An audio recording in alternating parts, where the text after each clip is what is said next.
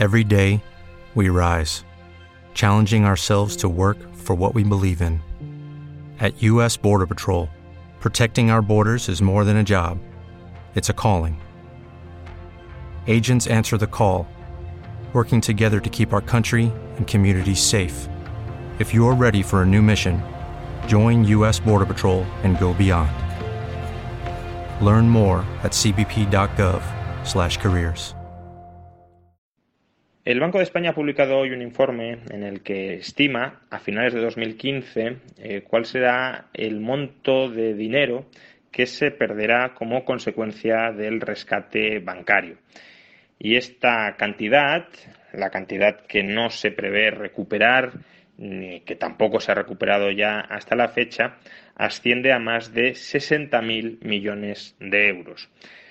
Afortunadamente no son 60.000 millones de euros que hayan salido todos de nuestros bolsillos, porque hay una parte, alrededor de 20.000 millones, que ha salido del el Fondo de Garantía de Depósitos, que venía nutriéndose de las aportaciones que obligatoriamente efectuaban año tras año las distintas entidades financieras eh, con cargo a, un impuesto especial que existía eh, al respecto. Con lo cual, el coste que de verdad ha supuesto el rescate para los contribuyentes, según el Banco de España, a finales de 2015, es de 40.000 millones de euros o alrededor de 2.200 euros por familia. Se trata de un coste eh, exagerado, sobredimensionado, injustificable, donde pagan evidentemente eh, justos por pecadores, porque son el conjunto de los ciudadanos quienes no tienen ninguna responsabilidad en la gestación de pérdidas de la banca, los que terminan soportando los agujeros que ha generado la banca y más en concreto las cajas de ahorros que estaban siendo dirigidas por los mismos políticos que luego han obligado a los ciudadanos a costear el agujero que fueron ellos los que lo generaron. Digo, eh, se trata de una mordida absolutamente eh, injustificable pese a que muchos dijeron en su momento que no había otra alternativa, dado que el destrozo económico que se habría producido en nuestra economía en caso de que hubiésemos dejado caer a las cajas eh, habría sido tan grande que más que compensa el coste del rescate que efectuamos. Y es verdad que una quiebra desordenada de bancos, sobre todo en, nuestro sistema de banca muy líquida, muy apalancada, donde además no tenemos una moneda eh, alternativa en la que eh, refugiarnos en caso de que desaparezca el, dinero crédito o la moneda crédito que manejamos para, para las transacciones económicas diarias, es verdad que tiene efectos devastadores sobre un sistema económico y que si, es, si, la única alternativa fuera la quiebra desordenada, eh, pues sí que cabría decir que probablemente el coste del rescate bancario ha sido muy inferior al que habríamos experimentado en caso de, ya digo, dejar caer desordenadamente la banca y proceder a una liquidación generalizada de la economía. La cuestión es que sí había alternativa en contra de lo que nos dijeron. Y la alternativa es el llamado bail-in.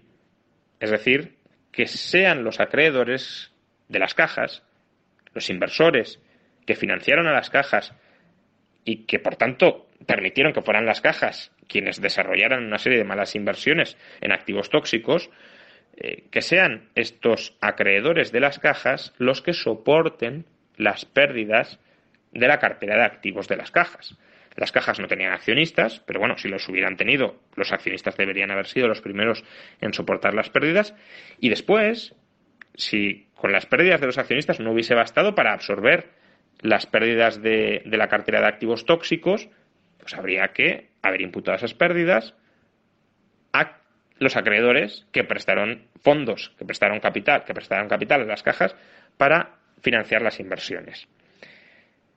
¿Quiénes son los acreedores? Pues los eh, acreedores subordinados, los que compraron deuda subordinada, eh, los acreedores senior, por ejemplo, los que tenían bonos em, emitidos por las cajas, ya sean bonos garantizados, es decir, respaldados por algún tipo de activo en particular o no garantizados sobre el conjunto del activo de, de la entidad financiera, y también los depositantes, especialmente los de más de 100.000 euros, porque los de menos de 100.000 euros existe una garantía estatal que podrá ser eh, criticable, que de hecho debería ser criticada, pero existe una garantía estatal, un compromiso estatal de que los depositantes de menos de 100.000 euros van a ser rescatados. Por tanto, solo hubiese sido posible imponerles pérdidas a los acreedores, a los depositantes de más de 100.000 euros. El caso es que eh, si uno mira el pasivo de las entidades que fueron rescatadas y el agujero que tuvieron que soportar, había acreedores más que suficientes eh, incluso no aplicando quitas superiores al 20-30% en los depositantes de más de 100.000 euros para recapitalizar completamente las entidades que fueron rescatadas. Por tanto, había alternativa al rescate público, al rescate financiado por el contribuyente que no tenía ninguna responsabilidad en gestarlo.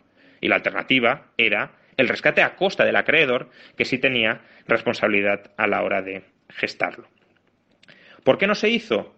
Bueno, pues eh, por supuesto, esto son hipótesis, no estamos en la cabeza de, los políticos que tomaron determinadas decisiones en el año 2012. Hoy, por cierto, sí tendrían la obligación de realizar el bail-in, porque el bail-in que algunos reclamamos en el año 2012, hoy afortunadamente se ha consagrado como norma europea, como el principal procedimiento para recapitalizar entidades financieras con problemas, pero en el año 2012 no era norma europea, solo algunos presionamos para que se llevara a cabo. ¿Por qué no se llevó a cabo? Pues probablemente porque el poder utilizar el dinero del contribuyente para recapitalizar al sistema financiero otorgaba un poder muy grande a los políticos que habían manejado durante años las cajas de ahorros para poder seguir, digamos, mangoneando, dirigiendo, controlando el proceso de reestructuración bancaria. Y además, para manejarlo en connivencia con los poderes financieros, con los bancos que adquirían las cajas quebradas y saneadas a costa del contribuyente a precios irrisorios, eh, y con unas garantías también a costa del contribuyente absolutamente escandalosas, eh, pues bien, con esos poderes financieros podía negociarse de tú a tú para que los favores que antiguamente les hacían las cajas a los partidos políticos, hoy se las hagan los bancos a las que se les han regalado cajas saneadas. Cajas saneadas, insisto, a costa de pérdidas trasladadas a los contribuyentes. No en vano, el Tribunal de Cuentas hace unos meses publicó un informe muy duro denunciando las muchísimas irregularidades, la falta de transparencia, las decisiones sin lógica alguna, eh, más allá del lucro de las partes políticas y financieras implicadas. ¿Te está gustando este episodio? Hazte fan desde el botón Apoyar del podcast de Nivos. Elige tu aportación y podrás escuchar este y el resto de sus episodios extra. Además, ayudarás a su productor a seguir creando contenido con la misma pasión y dedicación. Every day, we rise, challenging ourselves to work for what we believe in.